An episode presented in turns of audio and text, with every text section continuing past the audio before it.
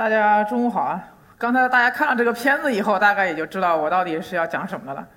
我就是大概是在也在国内也算为数不多的做了这个恐龙蛋这个行业的，算是 算是搞研究的吧。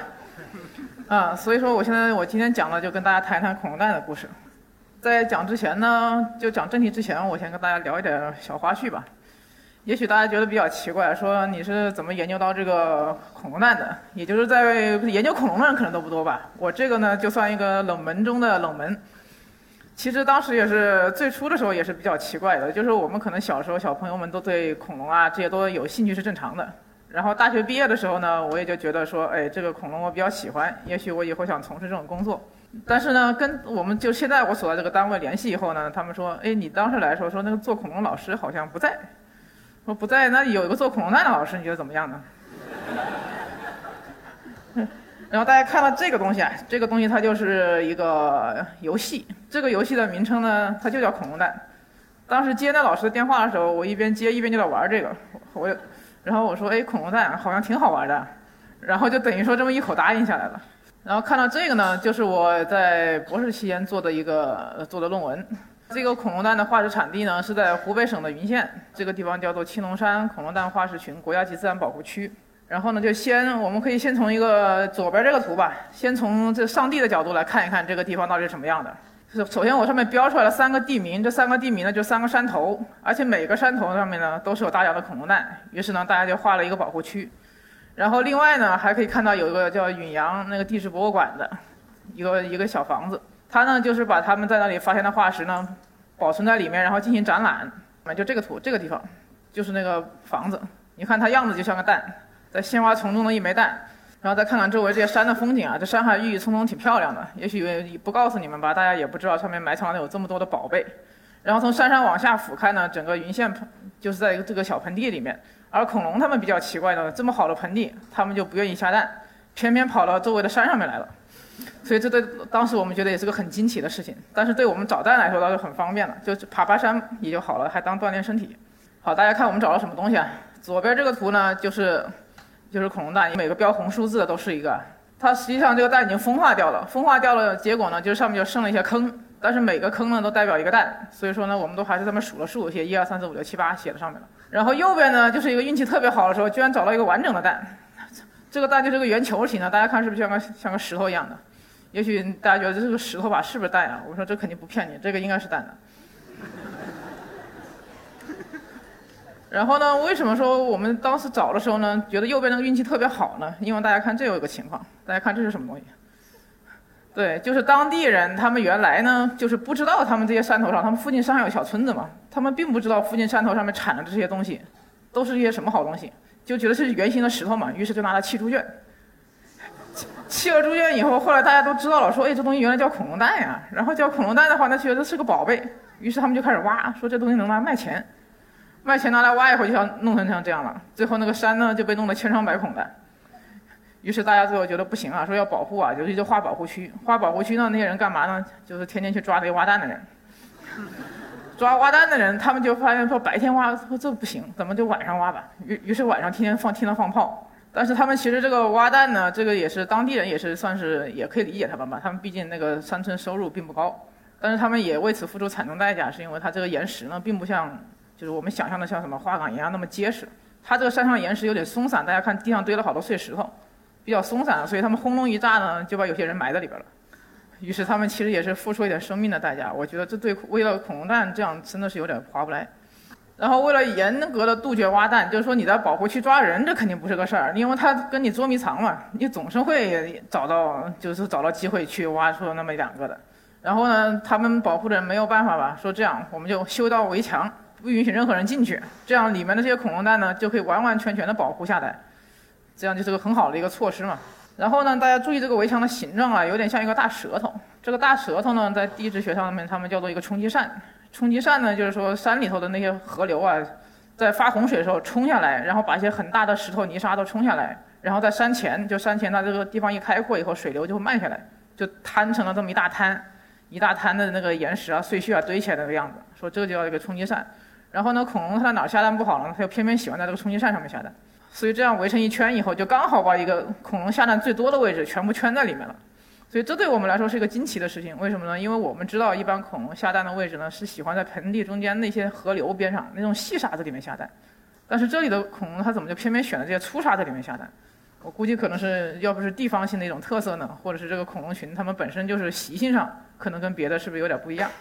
下面我再介绍一下这个恐龙蛋的价值啊。刚才说了，咱们又是有人去偷蛋了、挖蛋了，我们也去研究了。大家可以看出，这恐龙蛋一定也是个有价值的东西。这个左边这个，这这窝，他们我们这就叫双齿龙的蛋。双齿龙就是一种小的一种两足的一种小恐龙，它下蛋呢就像这样，大家记住这个蛋窝的模样，很有特色，就是立起来的一个跟像刺儿似的。然后呢，右边这窝呢就是一个开花似的，是不是像个大菊花？大菊花这个样子。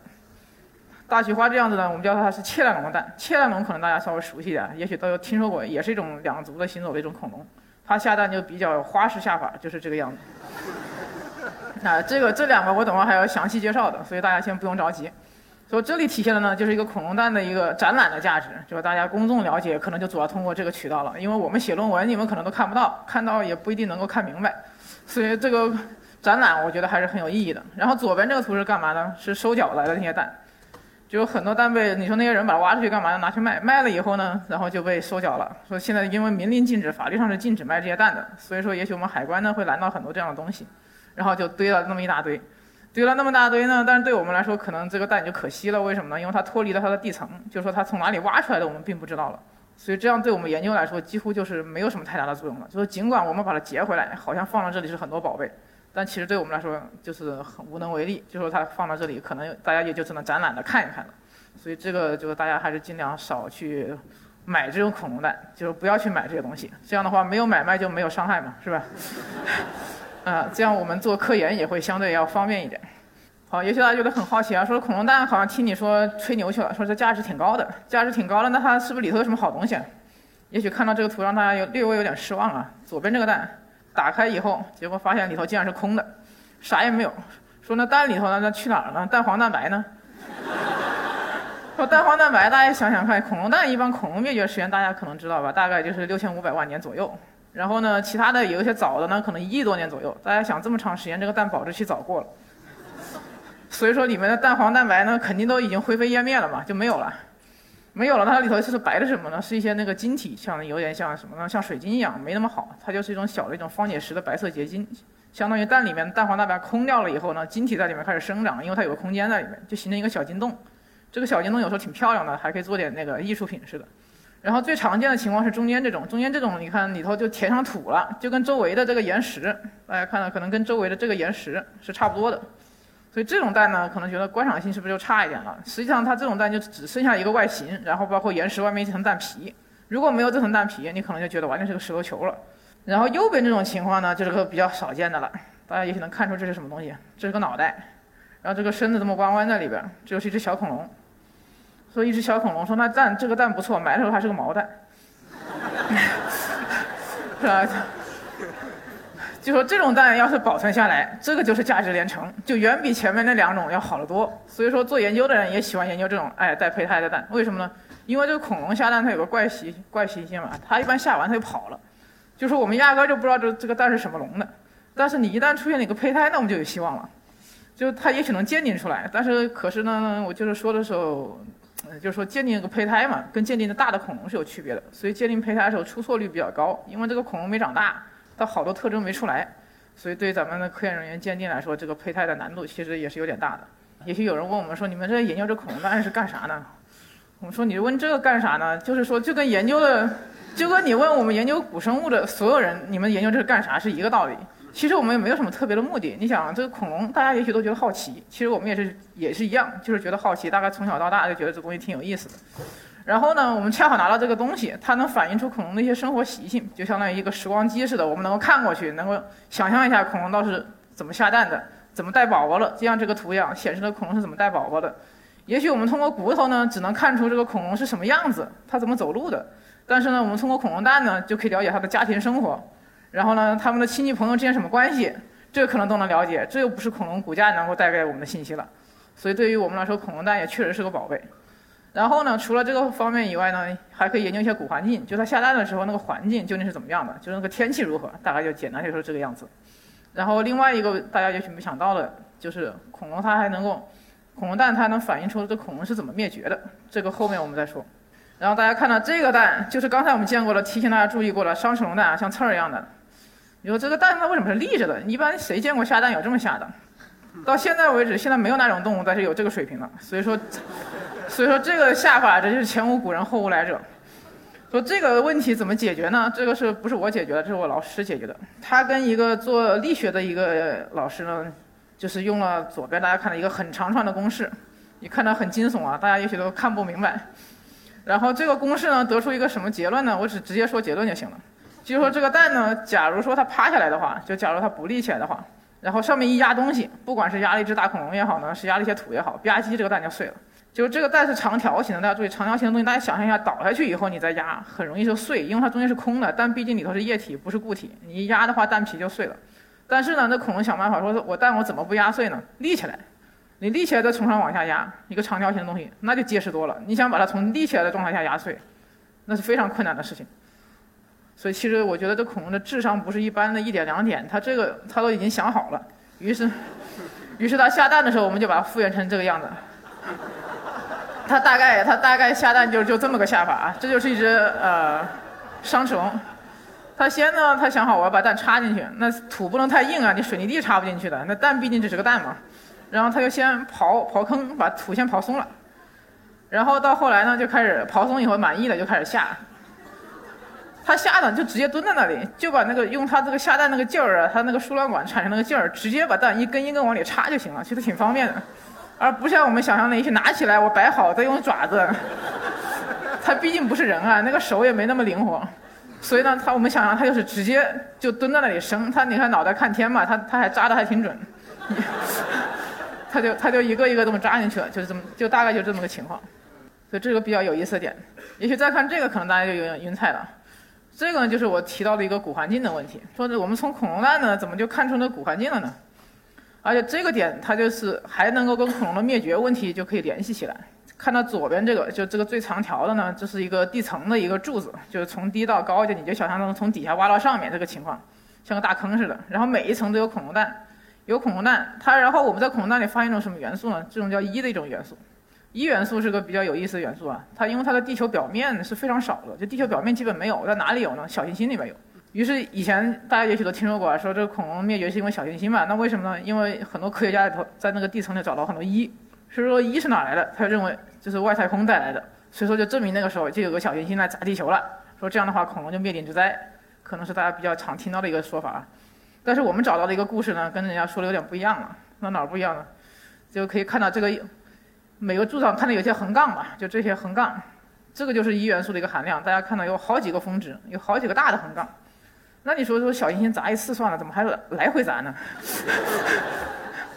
你说来回砸，算是彻底的跟恐龙有仇，不灭了它不罢休，可能是这个意思。于是我们就觉得呢，这样一个解释又不靠谱了，因为小行星砸地球毕竟是个小概率事件吧，你在短时间内你还能砸这么多次，所以我们就感觉他这个故事讲的就是说有点不太完美了。然后还有一点呢，就还有一个氧同位素是这边就这个锯齿，然后一看到吧，一有个一峰值，氧同位素就开始咔咔来回哆嗦了。它的哆嗦表示什么呢？表示这个气温开始出现波动了，就这个气温开始高低高低有点起伏，说这个环境就说明这个地球的环境开始发生了一点不稳定的情况。但具体是什么情况呢？我们并不清楚，也有可能是小行星，但是也有可能是别的东西。比如你说地球里头，地球外边的那个一不多吧，但地球里面有，你火山一喷，这个一也出来了，所以也有可能是别的原因。就是比如说是火山，因为火山我们可以想象，火山来回喷发几次，这个问题不大，就感觉比那个小行星的概率还大一点吧。火山经常看到有喷发嘛，所以我们就觉得说这恐龙要灭绝的话，它也可能就不一定就是一次小行星的结果，也有可能是别的原因就。然后说，刚才我们提了半天呢，就是说了这个恐龙灭绝的一个，相当于是个外部原因吧。外部原因的怎么解释？但是我们老师一直在教我们说，你们最好要从内因上面找原因，你不能光谈外因，说我死了全是赖别人。说你也得从你自身找原因啊。说其实解释恐龙灭绝很简单的事情嘛，就是说恐龙不能繁殖了，不能繁殖是干嘛呢？就断子绝孙了。断子绝孙，那你从恐龙蛋上找原因不最直接吗？因为恐龙蛋是它承载它繁殖的一个东西啊，所以它一定是恐龙蛋上出事儿了。于是我们找到一个真的还出事儿了，大家看到这种情况，这是恐龙蛋壳的一个切片，蛋壳啊，这是个蛋壳，就这里边，是外边，这放大了的是显微镜下的一个照片啊，然后就看到这个恐龙蛋壳出了点病变，哪儿病变？像这些地方，包括这底下，这就是正常的恐龙蛋不会有的一些结构，而且我们就在刚才那个那个地层剖面上找到了，而且跟一是对应的。它这是怎么造成的？它不是一造成的，是重金属。重金属说蛋壳里头怎么有重金属呢？看恐龙是吃错什么东西了。就当时的环境肯定受到了某种污染，比如重金属，我也可能在火山里头会找到很多重金属。然后恐龙可能吃了一些被污染的食物呢，它的这个蛋壳里头就沉积重金属，然后身体就出了问题，以后蛋壳就出问题了。那蛋壳出问题会怎么样呢？那蛋就很难孵化了。因为现在有现在的例子，现在有些海鸟吧，吃了那些人类的一些农药吧，比如 DDT，然后吃完了以后呢，它下的蛋蛋壳特别薄，然后母鸟一做吧唧全碎了，然后结果就是这一年的繁殖全部失败，一只小鸟都没有，因为蛋壳全做碎了。所以这就是个现在的例子。我们觉得恐龙也许以前也发生过类似的事情，就是说它吃了这些被污染的食物以后，它的蛋壳发生了一些病变，就会出现一种繁殖困难。然后长期的繁殖困难呢，比如长期的污染就会造成它整个的那个繁殖率下降，然后就可能会导致一个灭绝的问题。所以，我现在讲的故事可能跟大家听到就不一样了。就是以前大家听到的说啊是个陨星，那最后或者是个陨星。当然，我们也不能否认是有个陨星砸过来了。但是大家想想，那个陨星砸在哪儿呢？砸到美国那边了，就是尤卡坦半岛，就是大概是墨西哥湾那一带的。所以说，我们想到说那是美国的恐龙，也可能就是被这个陨星砸死了。但是你不能说咱们中国的恐龙也是，他们也有的理论也说的很很比较悬的，说这一砸了以后，把整个太阳啊、灰尘啊，把太阳遮蔽了，然后生态系统就全崩溃了。有的还说呢，这个这个陨石陨石呢，在美国一砸，然后整个地球就开始哆嗦，然后别的地方也开始发生一些地震啊、海啸啊、火山啊，全来了。就说总之罪魁祸首是这个陨星。当然我不太懂这他们的一些地质学或者地球物理上面一些事情。他们有的就说，因为一个一一个点受到冲击以后，地球别处也会有反应，就像地球是个整体一样的进行反应。说我也觉得这是有可能的，但是我们总之呢，不能把原因归为的太为简单。所以说呢，就是说大家听到的或者看到的电影里头说的一些事情，就是说大家也得思考一下，才能想想看是不是这个样子。就是假如说我们把笼统的把这么复杂的一个事情归到一个简单的原因上面，势必是有问题的。然后再看我自己的这个工作，我做的工作是比较基础的，就是恐龙蛋的一个分类。说说为什么做分类呢？说刚才提的那些不是比较有意思吗？分类可能大家显得是不是有点枯燥了？我只是说一点，大家可能就是不一定能想到，就是全世界大多数恐龙蛋，我们国家是占了一大半。就我们国家的恐龙蛋是世界上是最多的，而且是没有之一，一定是最多的。所以，那我们找到恐龙蛋以后该怎么办呢？第一件事情起名字啊！你说这怎么办？我找了这么多恐龙蛋，我不能叫 A B C D 甲乙丙丁。你说最后那我写论文时我都没法写。于是我们第一件事情就是分类起名，然后看到这些图上显示的这些还是蛋壳的那些切片，就刚才看到那些东西，也是蛋壳的结构，只是画了一个素描图而已。说怎么命名呢？命名说一开始我们可以拿那个蛋的依据嘛，你看外形尺寸。像长形、圆形、椭圆形这些都知道，肯定蛋的外形了。它蛋就这个样子。那然后这些形容词用完了该怎么办呢？不能用方的吧？于是呢，就开始通过蛋壳的显微结构。我比较强调的是显微结构啊，因为蛋壳这个显微结构对不同蛋来说是比较固定的。用它来起名字呢，这个是就是比较靠谱。就比如说大家看到这种蜂窝呀、网形啊、像树枝啊这种蛋，就是看到这个显微结构，大家看像个蜂窝一样，这个横切面上面是蜂窝状的，然后这个是网形的，然后这个纵切面像个树枝，于是我们就这样起名字。所以大家看到的不要觉得很奇怪啊，说怎么这个蛋怎么叫树枝蛋呀？怎么是蛋像树枝？说其实是蛋壳结构像树枝啊，所以说理解的时候得注意一下。现在可能看到这个图也有点，我自己都倒抽一口凉气，因为云线呢，刚才我们围到了那个圈，大家记得那个墙里边的那一片儿吧？那墙里面是最富集恐龙蛋的区域，然后短短的一百米的一个距离之内，就二三十个蛋窝。我这头只举了其中几个，而且每个蛋窝都有二三十个蛋。一看这么一大片，我说这东西分类。就是看到头都晕了？而且每个蛋来说都是基本上一模一样，你们从外形上都看不出什么太大的区别，大小上你看这照片都是一样的。那我自己看其实也都是差不多的。然后更有甚者呢，这几个照片可能还算好点，还有这样的，你看到这个蛋窝是怎么回事？排成一个圈儿，半圈儿还是个半圈儿。这个蛋窝我觉得可以申请一个吉尼斯，它这一窝有七十多个，七十多个蛋，你说这种水平，这恐龙可能也就是个老虎机那种下法了。从这边，我这里放了个本子，这个小本子，然后从这边到这边有三米多，有三米多的距离。那你说这个蛋它怎么会排成这样呢？你想这边为什么没有蛋呢？那恐龙它可能就蹲在这边了，蹲在这边，然后撅着屁股转一圈它就可能就下完了。所以这种恐龙，我觉得这个世界上产卵能力最强的，也许大家就知道海龟吧，海龟它产蛋还挺多，一下子稀里哗啦也可能下个百把个。像恐龙有这种能力的也是比较罕见，那但目前来说我还没听说过比这个蛋窝更多了。然后另外他们最近又告诉我一个比较令人崩溃的消息，就是他们在这个原来那个围墙上面又开挖了一大片，就右边这个图，右边这个图大家看着有点像体育馆吧？它还真有体育馆那么大。人家告诉我有三千多枚，你做不做分类？我说三千多枚，我说这个你们先先暂时放一下。说等我先把底下这些蛋窝先先得先做好以后，也以后再说。所以这个现在挖掘的，现在还刚刚处在一个初步挖掘状态，就还没有把那个蛋完全暴露好，就现在这边还在另外建设当中。然后看，这就是我做的那个蛋壳切片啊，这树脂蛋的模样。以前的人研究说这个蛋，这个蛋他们就觉得这不同的树脂蛋嘛，你看这个蛋壳上面切出来都不一样嘛，于是他们分了三四种。但是我一切那么多蛋，发现不行，这三十种同一窝蛋里头都有，那就说意味着这个蛋壳不同的模样其实只是一个个体上面的变异。所以以前的人他定了三十种蛋呢，我就觉得现在其实可能就只剩一种，所以我又提了一个问题，它是到底是一种蛋呢，还是还是几种蛋？以前人定的时候是好几个蛋种，那我是定的，我就觉得应该是就是算一个蛋种，因为这样的话处理起来也比较方便一点。还有一个问题呢，就是说你也许大家会问，是一种恐龙还是几种恐龙呢？我现在提出来说，一个蛋种它不一定就是一种恐龙，这不是对应的。因为大家如果是做过鸟蛋，会发现啊，就是做不同的鸡，比如说白鹇啊，比如说像孔雀啊，比如说像鸡啊，就一般的家鸡，你做出来蛋壳结构你会觉得是差不多的。就是不同的这种接近的鸟，它的蛋壳结构就接近，所以恐龙也有可能，它就是一大堆亲戚朋友在一起就行了，为了安全的一起下蛋，然后下蛋以后呢，我们都保护好嘛，然后一大片，这样的话，其他的肉食恐龙就不敢来吃我们了，所以他们就可能是这种情况，就可能也有可能是好几种恐龙在一起，当然是同一种恐龙的可能性也有，也不是没有，但这只能作为一个问题，为什么呢？因为这个恐龙下完蛋，它真是一一片云彩都不带走，它它自己跑了，所以到现在我们也不知道是哪种恐龙下的，它只留下来一大堆蛋。然后另外又出了一个新问题，就是刚才我只说做了个分类，现在又出了个新问题是怎么回事呢？就是说你看这个剖面上嘛，它有个台阶，像远处这个地方有个小台阶。这恐龙它不不单是一次下这么多，它还来了好几次，至少在这个层面上有七层，有六七层蛋。说那我们就想问，这恐龙是每年来还是隔几年来一次？说这个问题估计是个很难回答的问题。看右边这个图，你看这两个蛋，我虽然不是云线的，但它隔了很远，但它瞄的是如此之准，而且是同一种蛋。你说这个中间代表多少年呢？上百年不太可能吧？一百年前我还记得在蛋下哪儿，然后还瞄这么准。你说这种可能性简直不大，所以我们怀疑它的沉积，就那个岩石沉积速率可能是相对是很快的。然后恐龙嘛，它们可能是这样，像一些现在有些动物它就是这样的，比如说像海龟，它们会年复一年的回到自己原来出生地去下蛋，有这样的。还有些鱼也是，像那些大马哈鱼啊会回游，游到自己出生的小河川来下蛋，也有可能是这样的。那么说恐龙也有可能啊，你说你妈在这下，然后女儿又在这下。啊，就这么来来回回，所以我们觉得它这个云线确实是个好地方，就恐龙喜欢来回，就不停地跑到这个地方来下蛋。但最后为什么消失了呢？其实我也不太不是很确定，因为肯定简单来说是环境改变了，但是跟恐龙灭绝是不相关的，因为它这个时代相对比较早一点，还没有到那个最后就六千五百万年前那个时候，所以也许就是恐龙迁移走了，可能是这样子，只能这样说。然后我现在谈一下这个。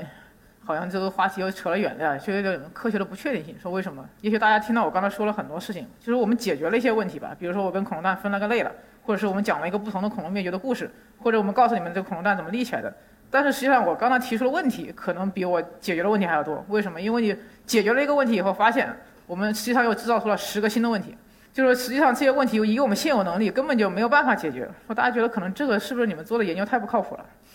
那么实际上，我们已经是尽我们最大的能力，在现有的条件下面做出了一个最靠谱的结论，我们就告诉大家。但是你们不要把这个靠谱的结论当成一个非常的，像是一个全盘接受的一个教条，这是绝对不可以的。像我们知道的牛顿的这个经典力学，大家可能都比较熟悉。牛顿那个力学，当时的人们似乎觉得他把物理的一切问题都解决了，都没有什么好研究的了。说我们又知道速度啊，又知道能预测物体运动的轨迹啊，什么都知道了，那我们几乎就完美无缺的物理学，几乎就是这样的。但是到了后面呢，这回又出了一个量子力学以后，大家发现世界世界完全改变了。为什么？因为这个看海森堡，他他发现一个不确定性原理，就是在微观世界里头那些粒子吧，它要么知道动量，要么知道位置，两个永远不可能同时知道。有人也说你是不是测不准啊？是你自己的仪器不行吧？他说不是这样的，实际上这个测不准就包括这个不确定性，就是本身是个客观规律，我们不可能同时知道两个确切的一个数据，就是这样的。他们做物理是这样的。然后我们说，我们做的古生物呢，其实跟他们也差不多。我们可能知道的是一个假设，然后我们不断的通过证据来证明或者证实或证否这个假设，但是我们也永远无法知道当时真正的发生了什么事情。另外提到不确定性呢，我们还可以有另外一个例子。这左边呢是个切朗龙的一个化石，它上面是趴在一个蛋上面的，大家可能仔细可以看到，就这是个蛋嘛，蛋在底下。右边是个胚胎，然后切蛋龙是怎么回事呢？切蛋龙其实最早的恐龙蛋呢，大家发现了就是切蛋龙的蛋，但是当时被人误会了，为什么？当时被人误会成原角龙的蛋了，因为当时美国人发现那个地方原角龙特别多，然后也发现这种长形的蛋，就说那多嘛，那就是原角龙的蛋了。然后又发现一个切蛋龙的化石，就这个东西浮在这个蛋上面，他们就说，哎，这个蛋，这个切蛋龙它趴在一窝圆角龙的蛋上面，那它干嘛？在偷蛋。这就是老外的一个想象力，确实相当的丰富。于是呢，就给切蛋龙起了个名字叫切蛋龙，就说它在偷蛋。但是呢，后来你看到后来他们发现了切蛋龙的化石以后呢，就这个复原图了，它偷蛋嘛。它为什么它很确定它是在偷蛋呢？也不光是想象，也不能说它是一直想象嘛。它的切蛋龙这张脸呢，它确实很适合偷蛋。为什么？它的这个嘴里你看没有牙齿，像个鸟喙似的。他说这样啄蛋特别方便，不需要牙齿嘛，一吸把里头蛋水全吸完了就可以了。但是很不幸的是呢。后来又发现一个标本，就这个长的蛋里头，就这种蛋里头发现一个胚胎，大家一看，这下傻眼了，原来这个胚胎是切蛋龙自己的，说那他不会自己偷自己的蛋吧，也不会自己自己咬自己蛋吧，于是大家发现这是这是人自己给自己打脸了，但是很不幸的是，切蛋龙这个名字不能改了，因为最初起的这个名字，我们没有很好的理由是绝对不能修正的，所以我们只知道这切蛋龙确实含冤啊，因为冤了大概有几几千万年了，但是我们还是只能这么叫。但是它究竟趴蛋上是干什么呢？现在有两种说法，一个说在孵蛋，就像这样；还有一种说法是在保护蛋。你看它这个，它这被风沙给包围以后，它正在保护这个蛋，这个样子。实际上，切蛋龙埋藏的时候呢，它是被风沙沙暴给掩埋的一个蛋窝，包括这个笼都是这样的。所以说呢，我们认为就这种情况可能性比较大，它就是为了保护它的蛋窝，然后呢就是相当于是舍身取义了吧，就是个好妈妈，是个好妈妈，她为了保护自己的孩子，就把自己给牺牲掉了。其实切蛋龙跟鸵鸟是相当接近的，当然我们鸵鸟是在孵蛋，它这个它是它是货真价实的会孵蛋。为什么说切蛋龙可能不会孵蛋呢？一个是它身上的毛能不能够覆盖这个蛋是个问题，还有一个就是切蛋龙蛋窝有好几层，你孵了上面，下边就不能受热，这也是个问题。切蛋龙它就它保护蛋的意识呢，就跟鸟类是一样的强的。我们看到这个鸵鸟，它这鸵鸟大家不要误会，这不是个好妈妈，这是个好爸爸哈。它这个鸵鸟是母鸟全部在这头下蛋，然后它的三妻四妾下了一大堆蛋以后。然后这个爸爸就在这儿孵，孵完以后带孩子全是爸爸，所以他妈妈其实是很闲的。然然后我们想象到说，我们的切蛋龙可能也是这样，也有可能是一个公的那种切蛋龙在这里保护它的一它的妻妾们下了一圈圈的蛋，在花式下法，然后妻妾们下完以后，它可能就在它们进行保护，然后最后也能够英勇的最后自己牺牲掉，也可能是这样的情况。然后呢，到最后呢，我跟大家就分享这几句话吧。就是还是大家听我讲故事可能觉得比较好玩儿，但是我们毕竟还是做科学。做科学的话，就是还是要有一个比较严谨的一个态度。但是呢，我我想提出的是呢，我们并不是跟你们讲这些故事，并不是让你们说彻底相信我的话，就是说也不是说你相信一个这里我说的这个名为真理的上帝。我们好像觉得我们说我们信仰的就是真理啊，说的好像比较的那种高大上的样子。但其实真理，真正的真理，我们是永远只能趋近，而不能够就是说真正的达到的。也许你相信你说是真的，但是很快后面人他的结论就把你推翻了。然后呢，他推翻了你的结论以后呢，他再被他后面人继续推翻。于是科学的进步其实就是这样的，就是不断的否定前人，不断的否定前人。这样的话，他就不断的进步，不断的进步。因为后人的最后的研究方法，他的思路可能都比你的好一些，他的设备可能先进一些，他得到的情况可能更加的接近于真实。所以说，我们就说呢，我们就不要去太死板的教条式的相信这个我们所说的一些理论的东西，而我们相信的应该是未来会有无限的可能，因为我们的结论可能是被人同意了，说是加强了，也有可能是被人家全部推翻，但你也不要担心啊，全部推翻是个好事儿，这样的话后面人做的比你更好，你应该觉得比较高兴才对。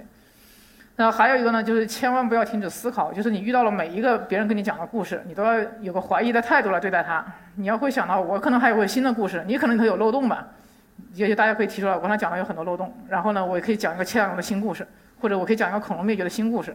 也许我们以后真的会有一些证据来证明你讲的，也许真的就是对的，这个也不是没有可能。所以说我提出来就是这个，就笛卡尔说的一句话，就是我思故我在，你一定要注意思考，就是听到我的故事以后，你要促进你的思考，而不是只是听了就是笑一笑就完事儿了。还有下面这句话，大家也许知道，有没有谁知道这是谁说的？也许不够有名，这是我比较喜欢的一个，就是台湾的歌手张雨生说的一句话。这其实是一个歌词，这是一句歌词。我觉得他说的非常在点，他在点主要在前面这块儿。他说：“让我们信仰的是什么呢？我们不信仰一个名为真理的上帝，我们信仰的应该是未知。未知其实就是我们研究最大的动力。也许你们看到一些老教授们他们讲的一些那些东西都道理很深奥啊，但是其实我们所有的动力，就是研究的动力，几乎都来自于未知，就是我们对未知的好奇，对未知的探索。于是我们对未知来说，我们不要害怕，就不要怕说我们不知道，不敢承认，不敢承认我们无知，或者不敢承认我们犯错，这个是绝对不要有的。包括后面人鼓励后面人继续探索，其实我们找不到一个好方法，我们要鼓励后面人继续走这条路。所以说，这他后面也说的比较好，要继续在在人生的巨流里头前行，就一直不要停，一直向前。好了，那我说就到此为止。